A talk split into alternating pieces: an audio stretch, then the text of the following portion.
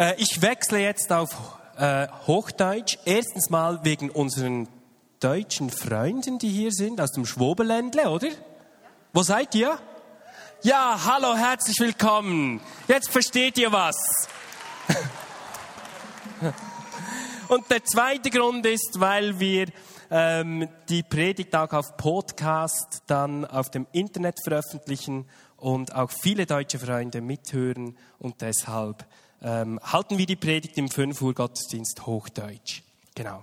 Im Besonderen begrüße ich die fünf Familien, die heute ihr Kind einsegnen lassen. Und zwar sind das Anina und Jonathan Hess mit Ruben Dahn. Meldet euch mal, wo seid ihr? Herzlich willkommen, da hinten. Dann haben wir Monika und Sredar Katka mit Ananya. Wo seid ihr? Herzlich willkommen.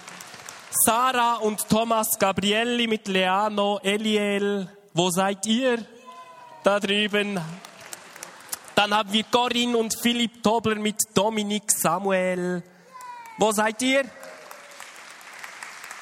Dort seid ihr. und wir haben Martina Müller mit Elina. Martina. Benjamin. Ah ja, natürlich. Hatte ich nicht auf der Liste, tut mir wirklich leid. Martina und Benjamin. Wo seid ihr? Nochmals? Ich muss euch sehen. Herzlich willkommen. Weil mit Martina und Benjamin verbindet uns etwas Spezielles. Sie waren nämlich gleichzeitig im Spital wie wir. Ähm, ich, 12. Mai, glaube ich, gell? Wow. So gut. Zweimal im Jahr besteht nämlich die Möglichkeit, Kinder in einem Gottesdienst segnen zu lassen. Und heute ist ähm, so ein Segnungsgottesdienst. Kinder sind eine Gabe Gottes. Und Jesus sagt selbst an einer Stelle, dass wir werden sollen wie die Kinder, weil den Kindern gehört das Reich Gottes. Als ich vorhin da vorne Johanna und Micha, glaube ich, gell, Christian, sag, sag mir, wenn es nicht stimmt, die beiden da vorne gesehen haben, wie sie getanzt haben, sich einfach gefreut haben ähm, und Ausdruck gegeben haben, dann kommt mir etwas von dem entgegen. Dann brauche ich nicht tausende von Büchern zu lesen über dieses Wort und was Jesus gemeint hat. Dann reicht mir, wenn ich die Kinder hier tanzen sehe und die Freude, die sie haben, einfach dem Ausdruck Ausdruck zu geben dann denke ich, ja, manchmal sollten wir wirklich werden wie die Kinder Gottes. Ich denke nicht, wir sollten, ähm, denn ihnen gehört das Reich Gottes. Dieses kindliche Vertrauen, das die Kinder mitbringen, es ist wirklich eine Gabe von Gott. Und die Eltern sind eine, diese Kinder sind den Eltern eine Zeit lang anvertraut, um sie auf diesem Lebensweg zu begleiten. Durch die Segnung bekennen wir öffentlich, dass wir bei dieser Begleitung auf Gottes Hilfe angewiesen sind. Um als ganze Familie in Jesus Christus nachzufolgen und bitten dafür Gott um Weisheit, um Kraft, um Schutz und um seine Führung. Die Gemeinde bringt durch ihre Anwesenheit zum Ausdruck, dass sie das unterstützen möchten. Und gleichzeitig bringen wir gemeinsam den Wunsch vor Gott, dass dieses Kind auf seinem Lebensweg Gott persönlich kennenlernen darf und nicht nur Segen empfängt, sondern ein Segen werden darf für diese Welt. Bevor wir das aber tun, bevor wir die Kinder segnen, möchte ich mit euch zuerst der Frage nachgehen, was den Segen überhaupt bedeutet. Und wie jeder von uns ganz praktisch im Alltag segnen kann. Denn auch für viele alte oder tägliche oder wochenendliche Kirchengänger, sage ich mal, ist das Segen zu einem Begriff geworden, der als eine Art magisch-spirituell religiöses Ritual verstanden wird und dass nur der Pfarrer in der Kirche das machen kann.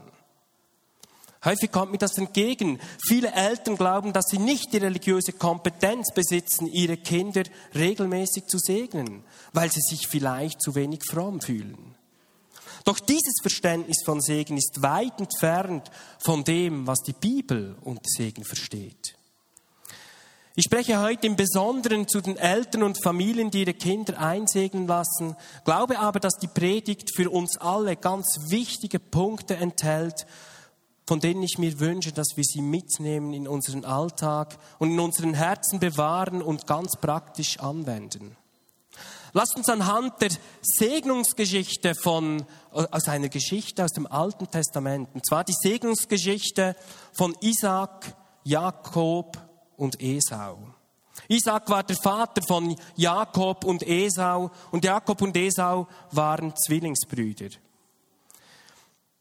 Lasst uns über die Bedeutung des Segens anhand dieser Geschichte nachdenken. Sie steht in 1. Mose 27, die Verse 26 bis 35.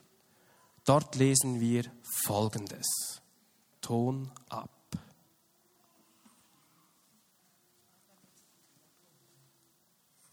Komm und küss mich, mein Sohn, bat Isaak. Jakob ging zu ihm und küsste ihn. Als Isaak den Duft der Kleider roch, sprach er den Segen. Mein Sohn, deine Kleider tragen den Geruch der Felder, die der Herr mit Regen getränkt hat. Gott gebe dir viel Regen und mache dein Land fruchtbar. Getreide und Wein sollst du im Überfluss ernten. Viele Völker und Volksstämme sollen dir dienen. Herrsche über deine Brüder, in Ehrfurcht müssen sie sich vor dir beugen. Verflucht sei, wer dir Böses tut. Wer dir aber wohlgesinnt ist, soll gesegnet werden. Isaak hatte gerade diesen Segen ausgesprochen, und Jakob war weggegangen, da kam Esau von der Jagd zurück. Auch er bereitete das Essen zu, wie es sein Vater so gerne aß, und brachte es ihm. Setz dich auf und iss von meinem Wild, Vater, damit du mir den Segen geben kannst, sagte er. Wer bist denn du? Fragte Isaak verwundert. Dein ältester Sohn Esau, bekam er zur Antwort. Da erschrak Isaak heftig und fing an zu zittern. Aber gerade eben hat mir jemand schon einmal gebratenes Wild zu essen gegeben, rief er. Ich habe alles gegessen und ihn gesegnet, bevor du kamst. Ich kann mein Wort nicht mehr rückgängig machen. Als Esau das hörte, schrie er voll Bitterkeit laut auf. Segne mich, Vater, segne mich, flehte er. Aber Isaak entgegnete, Dein Bruder hat dich betrogen und um den Segen gebracht.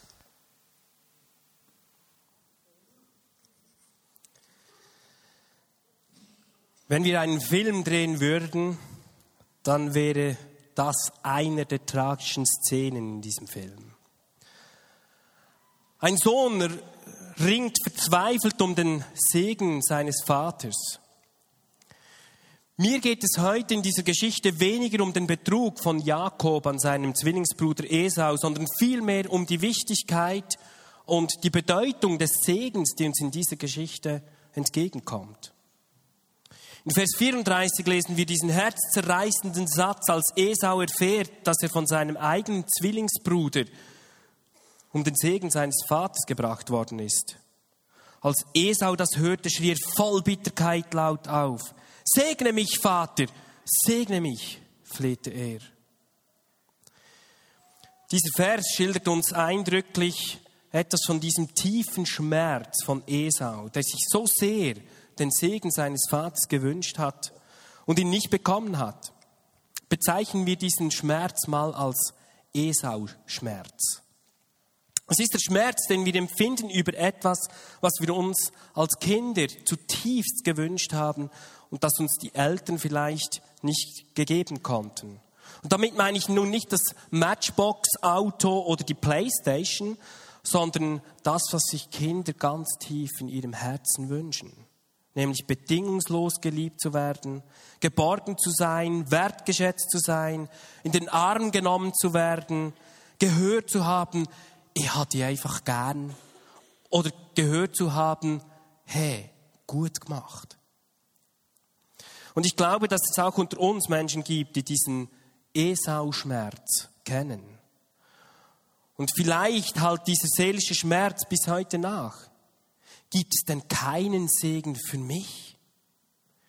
Ich hätte mir das so sehr gewünscht, dass ich nicht nur aufgrund von dem, was ich leiste, Wertschätzung erhalte, sondern einfach nur, weil ich Tochter oder weil ich Sohn bin. Diese Geschichte bringt etwas von diesem tiefen inneren menschlichen Verlangen zum Ausdruck, gesegnet zu werden und gesegnet zu sein. Wir erkennen das daran, dass Menschen fast alles unternehmen und irgendwie die Erfüllung dieser positiven Energie, dieser positiven Kraft des Segens in ihrem Leben zu bekommen. Und das hat ganz unterschiedliche Ausdrucksformen. Einige suchen diese Erfüllung in der Religion, andere vielleicht in, einer, in der Esoterik, andere in fernöstlichen Religionen, andere suchen die Erfüllung in der beruflichen Karriere, im Geldverdienen oder in einer sportlichen Leistung. Die Suche nach innerer Erfüllung ist oft nichts anderes als die Reaktion auf diesen inneren Mangel an Anerkennung und Wertschätzung. Das Ringen um Segen ist das alte Ringen nach Bedeutung, nach Wert und nach Zuwendung. Und ich möchte mit euch heute Abend vier Elemente aus dieser Segnungsgeschichte von Isaac und Jakob anschauen und wie wir das ganz praktisch in unserem Alltag umsetzen können. Das erste Element, das uns hier entgegenkommt in dieser Segnungsgeschichte, ist eine bedeutungsvolle Berührung. In Vers 26 haben wir gehört, sagt Isaac zu Jakob, komm und küss mich, mein Sohn. Jakob ging zu ihm und küsste ihn. Als Isaac den Duft der Kleider roch, sprach er den Segen. Berührung und Segen gehören in der Bibel eng zusammen. Ich glaube, dass in unseren Tagen viele Väter damit zu kämpfen haben, ihre Kinder in den Arm zu nehmen oder ihnen angemessene Zärtlichkeit zu schenken. Viele können sich vielleicht nicht daran erinnern, von ihren Eltern oder ihrem Vater liebevoll in den Arm genommen worden zu sein, weil es nicht zeitgemäß gewesen war oder weil wir es vielleicht kulturell als unangemessen empfunden haben. Und wisst ihr, das Problem daran ist, dass das auch unser Bild vom Vater im Himmel prägt. Denn das, was wir hier von unserem irdischen Vater in Bezug auf sein Verhalten und seine Rolle lernen, das übertragen wir doch auch auf unser Bild von Gott im Himmel. Ich hatte, als ich meine Firma hatte, früher noch, als ich, als ich selbstständig war, hatten wir ähm, jeweils so eine Art Wiedereingliederungsprogramme für Menschen, die von der IV äh, uns geschickt wurden, um sie in den ersten Arbeitsmarkt einzugliedern. Und vielen von ihnen habe ich von dieser Liebe des Vaters gesprochen, des Vaters im Himmel, ähm, der sie liebt, weil es vielfach zerbrochene Menschen waren. Einer hat mir dann mal gesagt, hey, Weißt du, ist ja gut und nett, dass du da immer von diesem lieben Vater im Himmel sprichst. Ähm, nur, ich, ich weiß nicht, was du meinst. Weil mein Problem ist, mein Vater war Alkoholiker, mein Vater hat mich geschlagen und mein Vater hat unsere Familie ganz früh verlassen. Und erst da habe ich so richtig begonnen zu begreifen, wie sehr doch die Verantwortung von Eltern, wie wichtig diese Verantwortung von Eltern ist, ihren Kindern etwas auf den Weg mitzugeben, dass dieses Gottesbild nicht verfälscht. Unser irdisches Vaterbild wird unser himmlisches Vaterbild beeinflussen. Und deshalb ist diese Predigt auch ein Aufruf an alle Eltern, ihren Kindern die Liebe, Geborgenheit und Zärtlichkeit zu zeigen, wie sie uns der Vater im Himmel zeigt. Wir haben als Eltern nicht nur einen weltlichen Erziehungsauftrag, sondern genauso einen himmlischen. Und das gilt für uns alle. Könnte es sein, dass eine der Aufgaben des Menschseins darin besteht, durch unser Leben und unser Verhalten unseren Kindern und unseren Mitmenschen in unserem Umfeld die Liebe unseres Vaters im Himmel zu zeigen?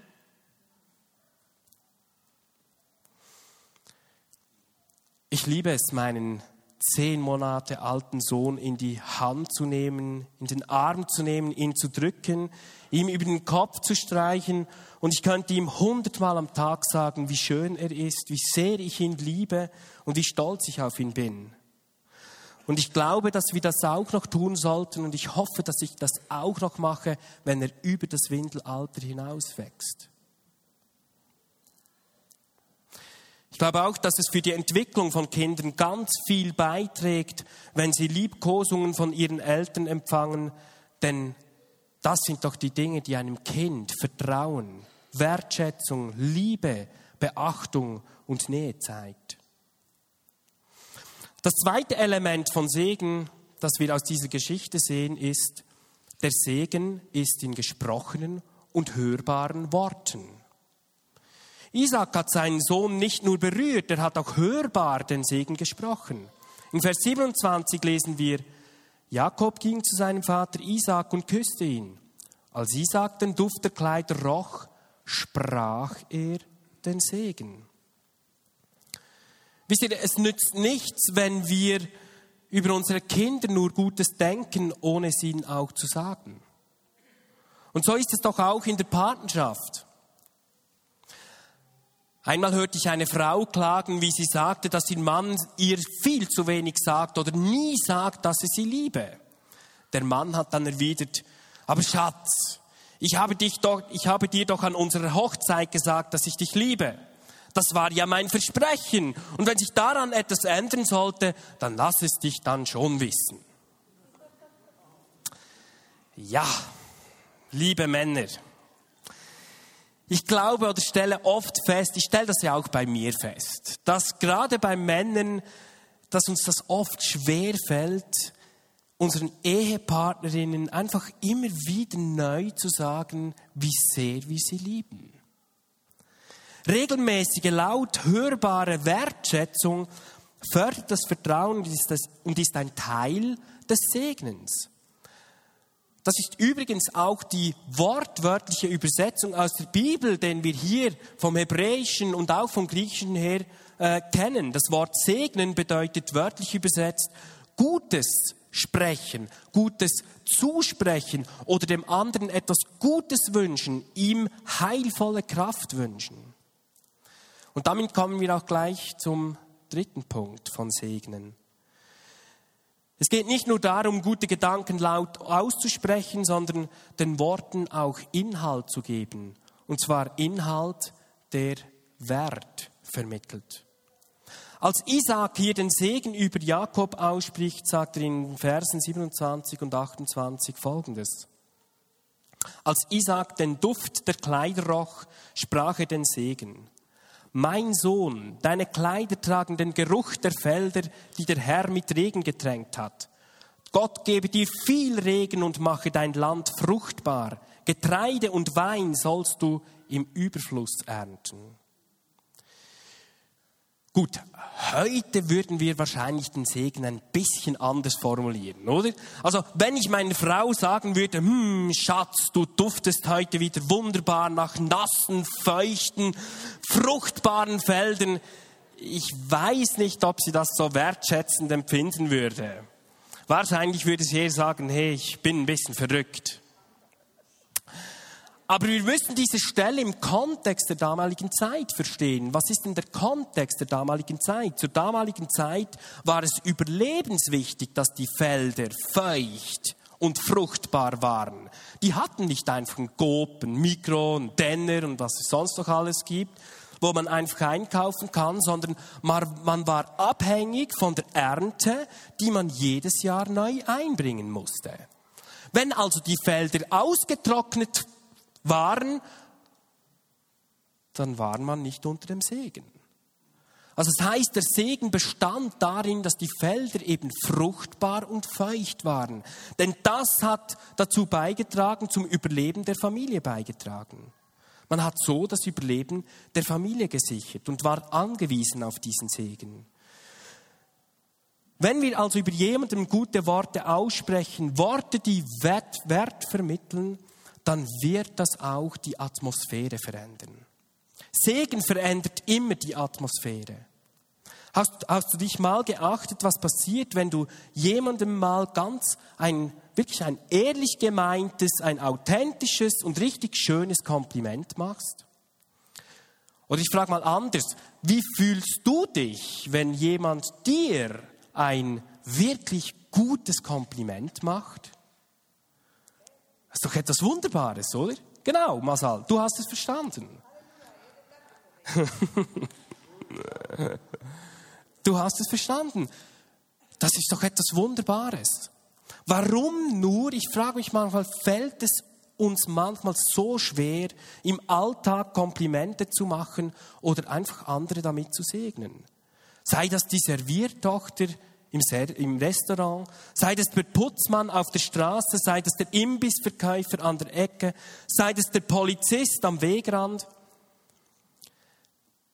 Könnte es sein, dass wir in unserer doch schon fast krankhaft leistungsbezogenen Gesellschaft vergessen haben, einander Komplimente zu machen, weil wir das Gefühl haben, die sind ja schließlich angestellt für das und bekommen Geld für das? Das Problem hinter diesem Gedanken ist nur, dass wir Segen auf rein materielle Güter beschränken und einschränken. Wir schränken Segen nur auf Geld ein. Könnte das der Grund sein, weshalb viele Menschen ein so großes Bedürfnis nach Anerkennung und Wertschätzung haben und immer noch diesen Esau-Schmerz mit sich herumtragen? Lasst uns mal das ganz praktisch üben. Sag mal dein allerbestes Kompliment, das du auf Lager hast, deinem Nachbarn. Ich lasse ihn dir zuerst anschauen. Vielleicht ist es ungewohnt für dich, aber nimm mal so das allerbeste Kompliment, das dir in den Sinn kommt, hervor und segne damit deinen Nachbarn oder deine Nachbarin. Lass uns das mal machen. Lass uns noch einen Schritt weitergehen und Lasst uns nächste Woche einen Test zusammen machen. Ich möchte dich mal herausfordern. Und zwar mache das mal nächste Woche bei mindestens drei Leuten, bei, do, bei denen du das sonst nie machen würdest. Zum Beispiel im Geschäft oder auf der Straße oder im Zug oder im Büro oder sonst, wo dich der Herr nächste Woche hinstellt. Es gibt tausende von Orten, an denen wir Komplimente machen können. Und dann achte mal darauf, was passiert. Und dann drittens, bitte erzähl mir deine Geschichte. Ich möchte das erfahren. Segen, Komplimente, wertschätzende Worte tragen dazu bei, die Atmosphäre zu verändern. Glaub mir, das ist so. Ich hatte einmal eine Begegnung mit einer Serviertochter, ähm, wir waren ähm, am Essen und die war gestresst und alles ist wahrscheinlich schief gelaufen. Ähm, auf jeden Fall hat sie, hat sie uns vergessen und hat das Falsche gebracht und so weiter. Einfach alles, was ein bisschen schief gehen kann. Jetzt hätte ich ja auch noch da in, diesen, äh, in diese Kerbe schlagen können. Und ich habe mir gedacht, nee, weißt du was, jetzt, ich segne diese Frau jetzt einfach ganz bewusst, indem, dass ich ihr sage, dass ich ihr so dankbar sei, für das, was sie macht. Ich habe ihr das gesagt und gesagt, hey, ich schätze einfach, was sie machen. Ähm, und zuerst hat sie gemeint, ich meine das blöd. Also hat sie gesagt, wollen Sie auch noch reklamieren auf diese Art? Ähm, ich habe gesagt, nein, nein, nein, Moment, Moment. Ich meine das wirklich ernsthaft und ehrlich. Ich möchte Ihnen danken, dass Sie den ganzen Tag machen Sie etwas vom Wunderbarsten, das man machen kann. Sie dienen Menschen. Ihr könnt euch nicht vorstellen, wie sich diese Atmosphäre verändert hat. Ähm, am Ende des Abends auf jeden Fall kam sie zu uns an den Tisch. Äh, viele Leute sind bereits gegangen und hat gesagt, dass sie mir danken möchte. Ähm, ganz einfach, ähm, sie hatte Tränen in den Augen, ähm, hat mich umarmt, also mit Einverständnis meiner Frau, die war dabei, ähm, hat mich umarmt, hat gesagt, hey, das hätte sie noch nie erlebt. Das hätte sie noch nie erlebt. Und wisst ihr was? Ich konnte ihr von der Liebe Gottes erzählen. Nein, es war im Bernischen. genau. Mach das mal. Gebt den Menschen Komplimente. Ja, sehr gut. Und genauso wichtig ist es aber auch, dass du Komplimente annehmen kannst. Genauso wichtig ist es, wenn die, dich jemand segnet, dass du diesen Segen empfangen kannst. Mal ganz ehrlich, was hast du vorhin gedacht, als dir jemand so ein ganz, ganz gutes Kompliment gemacht hast, hat? Hast du es annehmen können? Manchmal fühlen wir uns doch so ein bisschen komisch, oder nicht? Aber ich glaube, es wäre eine falsche Demut, diesen Segen abzulehnen. Ich bin es nicht wert, ich habe es nicht verdient, sind Lügen, die wir aus unserem Leben verbannen müssen. Ein für alle Mal. Lasst uns Segen empfangen, lasst uns uns Gutes zusprechen. Das kann jeder. Hm? Das ist nicht schwierig. Da sind wir nicht in diesem religiösen, Anführungsstrichen, Kompetenzbereich, das nur der Pfarrer machen kann. Das kann doch jeder von uns. Jedes Mal, wenn wir segnen, und damit sind wir beim vierten und letzten Punkt, male ein besonderes Bild der Zukunft. Jedes Mal, wenn du segnest, malst du ein besonderes Bild der Zukunft. Isaac hat seinem Sohn Jakob gegenüber nicht nur Wertschätzung in hörbaren Worten vermittelt, sondern er hat für seinen Sohn ein ganz besonderes Bild seiner Zukunft gemalt. Er sagt nämlich in Vers 28 und 29, Gott gebe dir viel Regen und mache dein Land fruchtbar. Getreide und Wein sollst du im Überfluss ernten. Viele Völker und Volksstämme sollen dir dienen. Herrsche über deine Brüder. In Ehrfurcht müssen sie sich vor dir beugen. Verflucht sei, wer dir Böses tut. Wer dir aber wohlgesinnt ist, soll gesegnet sein. Versteht ihr, Isaac vermittelt hier Jakob Bestimmung und Berufung für sein Leben. Er zeichnet für ihn einen Weg des Segens und spricht ihm Gottes Absichten mit ihm zu. Was denkt ihr, was passiert, wenn wir über unseren Kindern oder auch über anderen Menschen immer wieder aussprechen, was Gott mit ihnen vorhat? Wie sehr sie Gott liebt, dass sie noch, was aus ihnen noch alles werden kann und was noch alles auf sie wartet. Was denkt ihr, mit welchem Selbstbewusstsein und innerer Stärke diese Menschen durchs Leben gehen werden? Was für ein Bild der Zukunft malen wir unseren Kindern?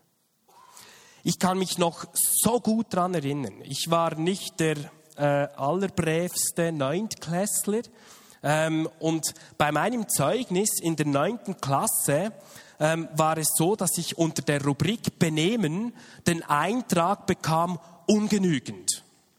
Ich wurde auch zum Lehr zitiert, äh, nach vorne, musste so zu ihm hocken, ganz demütig da sitzen und der Lehrer hat auf mich eingesprochen und gesagt, hey, also so kommst du in der Welt nicht weit. Weißt du, in der Welt, da heißt es, Vögeli friss oder stirb. Okay? ich habe das dann so mitgenommen. Ich kann mich bis heute an diese Situation erinnern. Ich sage heute nur, zum Glück bin ich kein Vogel und gestorben bin ich auch noch nicht. Aber das war ein Bild der Zukunft. Dieser Lehrer hat ein Bild der Zukunft über mir ausgesprochen. Es war nicht ein Bild des Segens, es war ein Bild der Angst und des Versagens. Und versteht ihr, es ist so wichtig, dass wir uns dass wir der Bedeutung unserer Worte, die wir aussprechen, bewusst werden. Jakobus sagt uns in Kapitel 3, die Verse 4 bis 5, und das ist ganz, ganz ein interessanter Vers hier. Und selbst die großen Schiffe, die nur von starken Winden vorangetrieben werden können, lenkt der Steuermann mit einem kleinen Ruder, wohin er will. Genauso ist es mit unserer Zunge. So klein sie auch ist, so groß ist ihre Wirkung. Ein kleiner Funke setzt einen ganzen Wald in Brand. Fließt denn aus einer Quelle gleichzeitig frisches und ungenießbares Wasser? Wir müssen uns gut überlegen, welches Bild der Zukunft wir mit unseren Worten unseren Kindern mit auf den Weg geben. Ist es ein Bild der Hoffnung und ein Bild der Perspektive oder ein Bild der Ängste und des Versagens?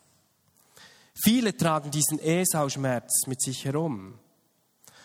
Doch jeder Tag bietet die neue Chance, unseren Kindern Bilder der Zukunft zu malen, an denen wir ihnen das Beste wünschen. Kommt dann alles so, wie wir das ihnen für die Zukunft sagen? Nein, aber das ist gar nicht der springende Punkt. Wir drücken mit dem einfach aus, dass wir uns von Herzen ihnen eine solche Zukunft wünschen. Lass mich zusammenfassen. Jeder von uns kann segnen. Wenn wir Kinder oder den Ehepartner oder andere Menschen segnen, dann kann das bedeuten, dass wir ihn beim Segen bewusst berühren, Kontakt herstellen und ich mich dem Menschen zuwende. Natürlich mit der nötigen Diskretion. Dass ich einen Segen nicht nur denke, sondern ihn laut auch und hörbar ausspreche. Dass ich wertschätzende, positive und gute Worte ausspreche. Dass ich meinen Segnungswunsch, in meinem Segnungswunsch ein Bild male, das dem Nächsten Freude, Glauben und Erwartung Gott gegenüber auslöst. Ich wünsche uns das von Herzen, dass wir eine Kultur des Segnens ähm, kultivieren können, wo wir uns gegenseitig solche Bilder der Zukunft malen und Wahrheiten in unser Leben hineinsprechen. Und lasst uns das jetzt ganz bewusst für unsere Kinder machen. Die Kinder, die wir jetzt einsegnen werden, ich sehe, sie sind bereits bereit, stehen hinten bereit und ich übergebe wieder an Christa.